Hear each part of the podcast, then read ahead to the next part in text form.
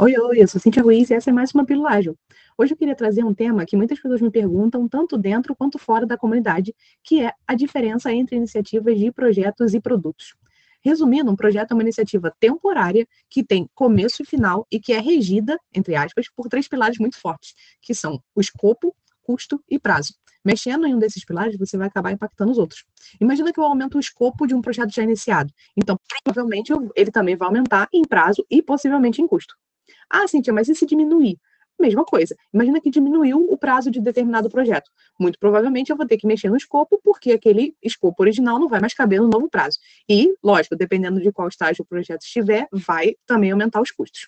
Quando a gente fala de produto, a gente tem o um foco normalmente no atendimento de uma necessidade de um cliente, em garantir que esse entregável de produto seja útil e valioso para os seus usuários. E aí, aqui, o usuário, óbvio, você pode entender como um usuário interno da empresa ou até um cliente final mesmo.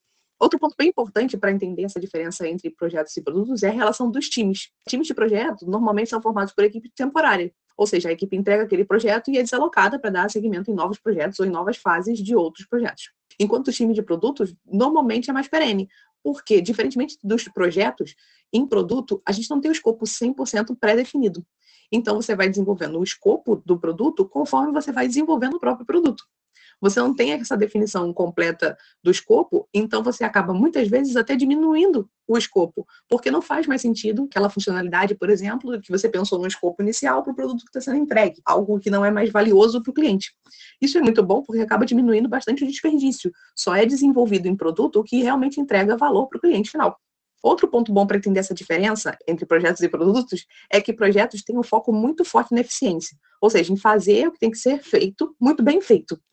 Novamente, é fazer as entregas do escopo solicitado dentro do custo e do prazo que foram acordados. E claro, tem que ter um aceite de uma área solicitante, né? Só tem, o projeto só termina quando tem o um aceite de que aquele entregável está dentro do escopo do que foi solicitado pela área usuária. Já em produto, normalmente o foco está na eficácia, que é basicamente fazer o que precisa ser feito, mas com foco prioritário nos resultados. Produto normalmente atinge métricas de negócio. Quando você cria um produto, ou você melhora um produto, ou você cria uma nova funcionalidade em um produto, o foco está em mexer em algum ponteiro de negócio. Por exemplo, aumentar a retenção de clientes, ou aumentar a receita com assinatura, ou reduzir os custos, algo desse tipo. Então, esses são os principais pontos que eu consigo enxergar aqui para vocês das diferenças que eu vejo entre projetos e produtos.